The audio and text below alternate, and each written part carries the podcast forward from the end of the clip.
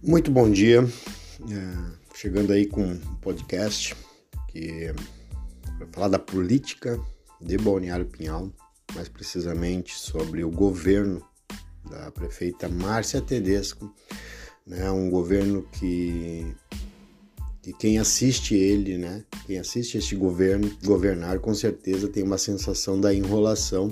E eu vou explicar para vocês o porquê, né, o porquê querem calar a comunidade, né?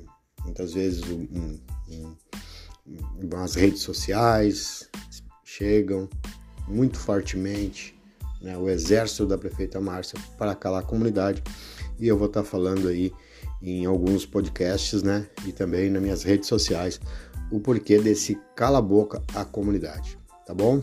Espero que vocês acompanhem aí o trabalho né, e, e também me sigam aí né, nas minhas redes sociais que a gente vai falar muito sobre o que vem acontecendo na política de Balneário Pinhal. Valeu, galera!